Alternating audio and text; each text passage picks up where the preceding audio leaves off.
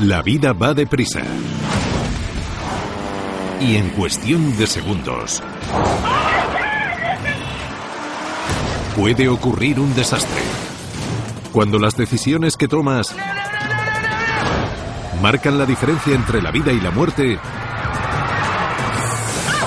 ¿qué harías? Ponte a prueba a ver si tienes lo que hay que tener para mantenerte con vida. ¿Qué harías? Acierta o muere. El ataque del tiburón. Isla Guadalupe, a 240 kilómetros de la costa de la península de Baja California. Hogar de los osos marinos de Guadalupe. Y donde hay grandes poblaciones de osos marinos, también abundan los depredadores hambrientos. Concretamente, tiburones blancos. Cada año cientos de turistas llegan a Isla Guadalupe para ver en persona a estos superdepredadores. Patrick Walsh, un ciudadano de Denver, va a ser hoy uno de ellos. Tiene muchas ganas de ver de cerca un tiburón blanco. Pero nadar con tiburones es como levantar un palo metálico en medio de una tormenta. Nunca sabes cuándo podría atacarte esta bestia de la naturaleza. Patrick se ha preparado para vivir una experiencia única en la vida. Pero por mucho que se haya preparado, nadie podía prever lo que está a punto de suceder. Su corazón empieza a acelerarse cuando el capitán echa el cebo al agua. Lo que no tarda en llamar la atención del hambriento tiburón. Ha olido la sangre inmediatamente. Su sentido del olfato es muy potente Casi un tercio de su cerebro se dedica exclusivamente a procesar olores. Y el de la sangre es el que más le interesa de todos. El tiburón blanco se dispone a matar. Patrick cree que el espectáculo ha terminado, pero está a punto de descubrir que él forma parte del número final. Al moverse rápidamente mientras devora los restos de cebo, el tiburón toma demasiada velocidad y atraviesa la ventana de la jaula protectora de Patrick. Cunde el pánico al ver cómo la increíble fuerza del tiburón está destrozando la jaula. Métete en el traje de buceo de Patrick y comprueba si tienes lo que hay que tener para salir de aquí con vida. Es el momento de tomar una decisión y tienes tres opciones. Todo depende de ti. Tienes que acertar o morir. ¿Qué harías? A. Dejar salir burbujas y huir nadando. B. Hacerte el muerto y flotar hasta la superficie. O C. Darle un puñetazo al tiburón en el morro.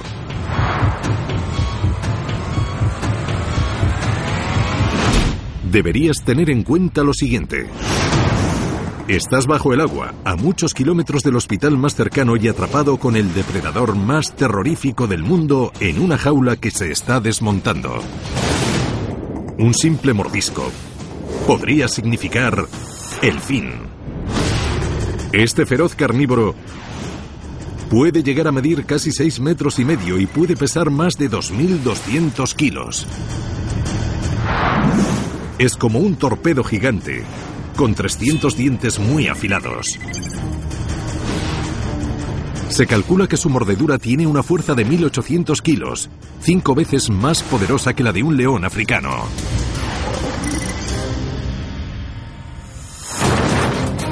Acierta o muere. Piensa rápido y elige sabiamente. Toma una decisión. A. Dejar salir burbujas y huir nadando. B. Hacerte el muerto y flotar hasta la superficie. O C. Darle un puñetazo al tiburón en el morro. Y bien, ¿qué harías? Si crees que tus habilidades como boxeador podrían servirte para evitar que te atacase, intentarías darle un puñetazo en el morro al tiburón para obligarle a salir de la jaula. Pero a diferencia de los peces óseos, las aletas pectorales del tiburón no son lo suficientemente flexibles como para nadar hacia atrás. Aunque pudieses asustar al tiburón de un puñetazo, solamente podría nadar hacia adelante, hacia donde estás tú. Si bien es cierto que esta táctica ha funcionado en algunas ocasiones,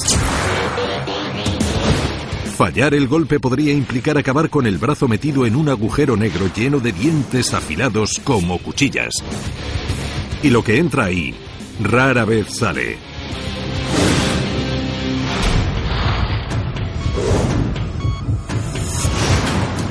Si resolver la situación a puñetazos no funciona, quizá debería seguir la táctica de la zarigüeya, hacerte el muerto y flotar hasta la superficie. Es cierto que muchos depredadores rehusan comer animales muertos, pero a los tiburones no les gusta rechazar la comida fácil. Para un tiburón cualquier cosa remotamente comestible que flote en el agua, ya sea que esté descansando, enferma o muerta, se convierte en una merienda en potencia. Si has decidido hacerte el muerto, vas a parecer un suculento oso marino listo para comer.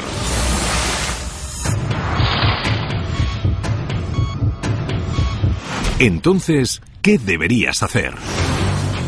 Alejarte nadando de un tiburón puede hacerte parecer una presa que está huyendo. Pero dado que el tiburón está temporalmente atrapado en la jaula de aluminio, nadar para salvarte puede ser la mejor opción y la única. Primero adopta una posición defensiva con la espalda pegada a la jaula. Después crea un escudo espacial y visual entre el tiburón y tú dejando salir burbujas de la bombona de oxígeno. Las burbujas pueden ayudarte a evitar el ataque de un tiburón cuando éste está en modo depredador y ahora mismo necesitas toda la ayuda posible. Intenta no moverte mucho, puesto que los movimientos bruscos pueden llamar la atención del tiburón. Mantén la calma y espera el momento oportuno. Mientras el tiburón esté agitando la cabeza, sal de la jaula y sube a la superficie flotando lentamente. No pierdas de vista al tiburón en ningún momento y mantente en vertical. No te pongas en horizontal porque con el reflejo de la superficie podrías parecer un oso marino. Por último, sube al barco y ya podrás respirar tranquilamente. Eso es lo que hizo Patrick, y así consiguió escapar con vida.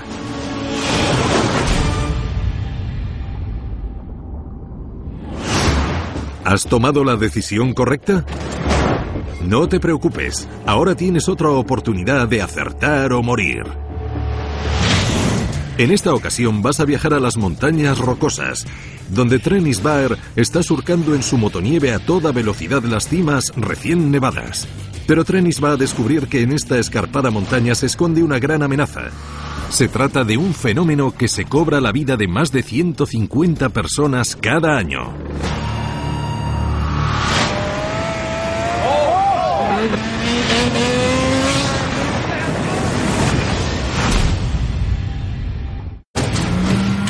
Amanece un soleado día de primavera cerca de West Yellowstone. Trenis Baer y sus compañeros se están turnando para hacer subidas de 300 metros en motonieve. Trenis sube la imponente cuesta a toda velocidad. Pero pocos metros antes de llegar arriba pierde el impulso y se ve obligado a dar media vuelta. Entonces, sin previo aviso, la ladera de la montaña se desmorona. Es una avalancha.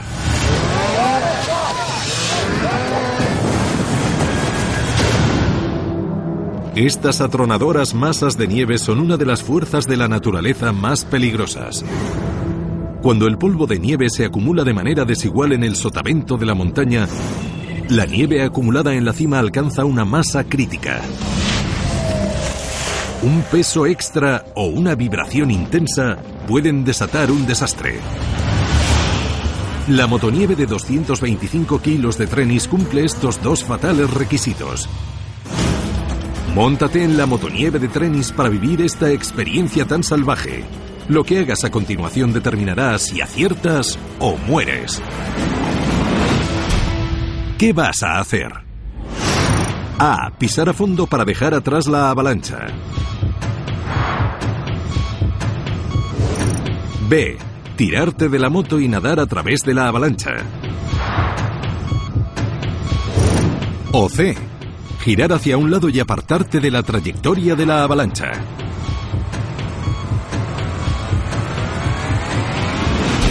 Deberías tener en cuenta lo siguiente. Estás en una moderna motonieve que tiene un motor de 999 centímetros cúbicos capaz de superar los 160 kilómetros por hora. Pero la muerte te pisa los talones. Dos enormes bloques de nieve se han desprendido de la montaña. Toneladas de hielo y nieve bajan a toda velocidad por la montaña como si fueran una estampida de elefantes africanos. Si acabas enterrado y no te encuentran en los primeros 12 minutos, tus posibilidades de sobrevivir caen hasta el 40%. Actúa rápido o esta montaña se puede convertir en tu último lugar de reposo. Toma una decisión. A. Pisar a fondo para dejar atrás la avalancha. B. Tirarte de la moto y nadar a través de la avalancha. O C. Girar hacia un lado y apartarte de la trayectoria de la avalancha. Y bien, ¿qué harías? Si conduces una motonieve de 175 caballos, quizás elegirías la opción A. Pisar a fondo para dejar atrás la avalancha. Al ver una avalancha desde lejos, se tiende a pensar que la nube de nieve en polvo se mueve despacio. Pero en realidad, una luz puede alcanzar una velocidad de más de 300 kilómetros por hora. Sería como si un ciclista que va de paseo se enfrentase a un coche de carreras.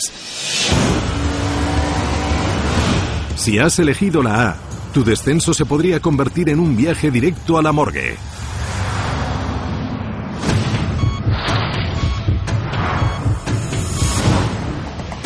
Si se te viene encima un enorme muro de nieve, podrías girar hacia un lado e intentar escapar de la avalancha. En las circunstancias adecuadas esto podría funcionar. Las avalanchas constan de tres zonas. La de inicio, la de recorrido y la de depósito.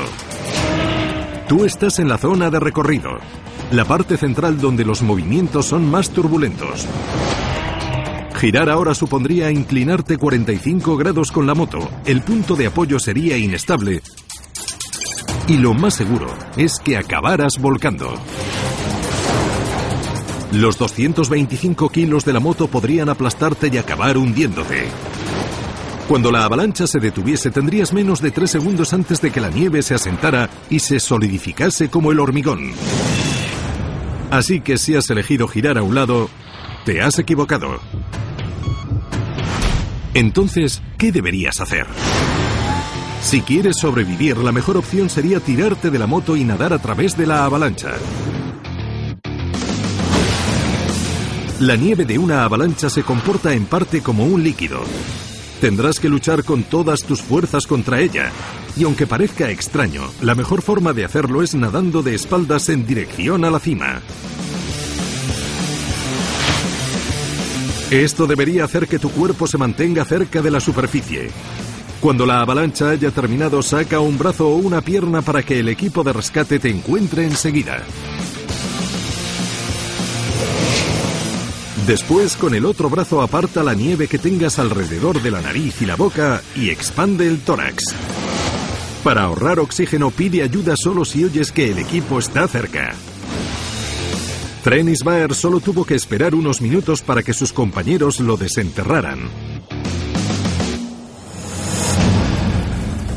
Está magullado y exhausto, pero sigue vivo. Si quieres sobrevivir a una avalancha, prepárate para nadar a través de la nieve. Eso es lo que debes hacer si no quieres morir.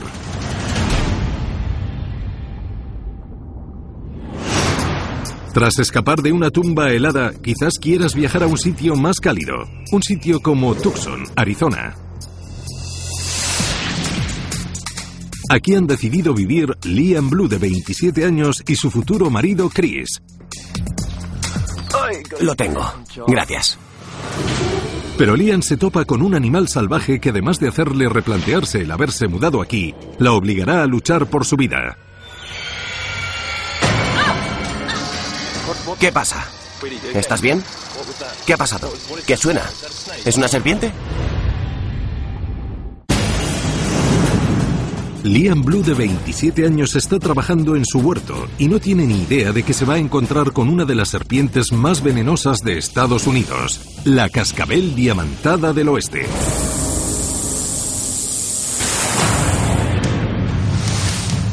En días de sofocante calor como este, suele estar enroscada a la sombra de los matorrales bajos, como los que hay en el jardín de Liam.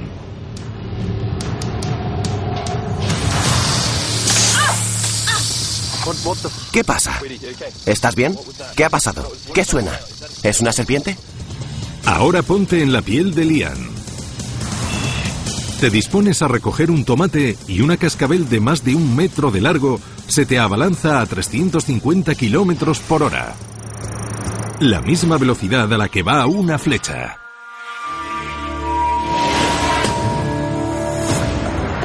Los sensores térmicos situados en las fosas nasales de la cascabel diamantada detectan el más mínimo cambio de temperatura y le permiten localizar a su presa con una precisión letal.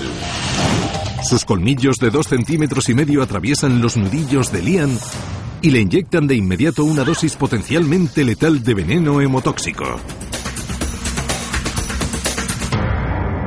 Nada más inyectarlo, las enzimas digestivas del veneno empiezan a destruir el tejido y pueden desencadenar un proceso mortífero en el que las fibras musculares se rompen y la sangre deja de coagular, dando lugar a una hemorragia incontrolable. ¿Estás bien? ¿Qué ha pasado? ¿Sabrías cómo tratar la mordedura? ¿Qué harías? A. Coger una cuerda para hacerte un torniquete. B. Lavar la herida con agua y jabón. O C. Hacer un corte en la herida y succionar el veneno.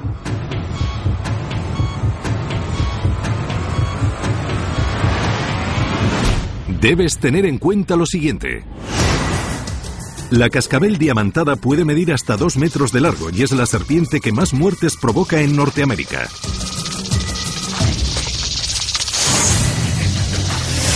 Inyecta directamente en el cuerpo de sus víctimas un veneno que destruye los tejidos. El corazón humano medio bombea diariamente alrededor de 7.500 litros de sangre a lo largo de 96.000 kilómetros de vasos sanguíneos. Toda esa sangre y los cuerpos extraños que pueda contener tardan apenas un minuto en volver al corazón. No cabe duda de que necesitas asistencia médica Duele muchísimo. cuanto antes. Toma una decisión. A. Hacerte un torniquete. B. Lavar la herida. O C. Succionar el veneno. Y bien, ¿qué harías? Si sientes un dolor tan agudo en el brazo, quizás te inclines por aislar el veneno haciéndote un torniquete. Si te ha inyectado el veneno directamente en el sistema sanguíneo a través de una vena o una arteria, podría llegarte al corazón en menos de dos minutos y el resultado podría ser mortal. Pero te ha mordido en un nudillo. En vez de penetrar de inmediato en el flujo sanguíneo, el veneno hemotóxico atacará el tejido local antes de ir ascendiendo por tu brazo. Pero aún así no te conviene correr para ponerte a buscar una cuerda, porque cuanto más rápido te lata el corazón, más rápido circulará el veneno por tu sistema muscular. Y a menos que sea con un trozo de cuerda, un cinturón o un cordón de zapato, cualquier torniquete podría cortar por completo la circulación del brazo y provocarte un síndrome compartimental, por el que la reducción del flujo sanguíneo impide que se libere oxígeno a las células y en casos extremos conlleva la amputación de la extremidad. Duele muchísimo. Si decides hacerte un torniquete, podrías cortar de raíz las probabilidades de salvarte.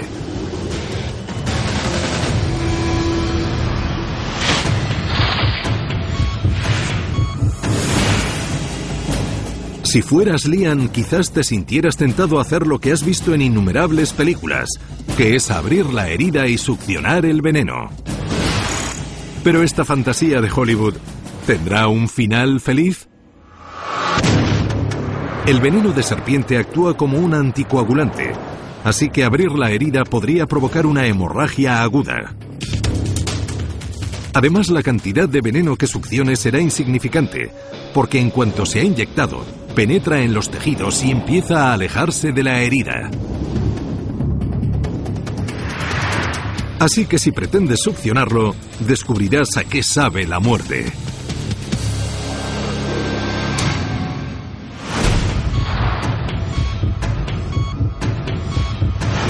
Entonces, ¿qué deberías hacer? Por supuesto, el primer paso siempre sería llamar a emergencias. Después, lo mejor que puedes hacer es permanecer tranquilo y lavar la herida con agua y jabón antes de recibir asistencia médica. ¿Qué hay que hacer en caso de mordedura? Tranquilizarse y lavar la herida reduce las probabilidades de que tu infección sea letal. Y el beneficio de mantener la calma es que se reduce el ritmo cardíaco y la velocidad a la que circula el veneno. Una vez hayas hecho esto, ve al hospital. Incluso tras recibir varias dosis de antídotos, el brazo de Lian aumentó considerablemente de tamaño. Pero como tomó la decisión acertada, no pasará a engrosar las cifras de muertos. Permanece tranquilo y lava la herida con agua y jabón antes de pedir ayuda. Eso es lo que debes hacer para sobrevivir a una mordedura.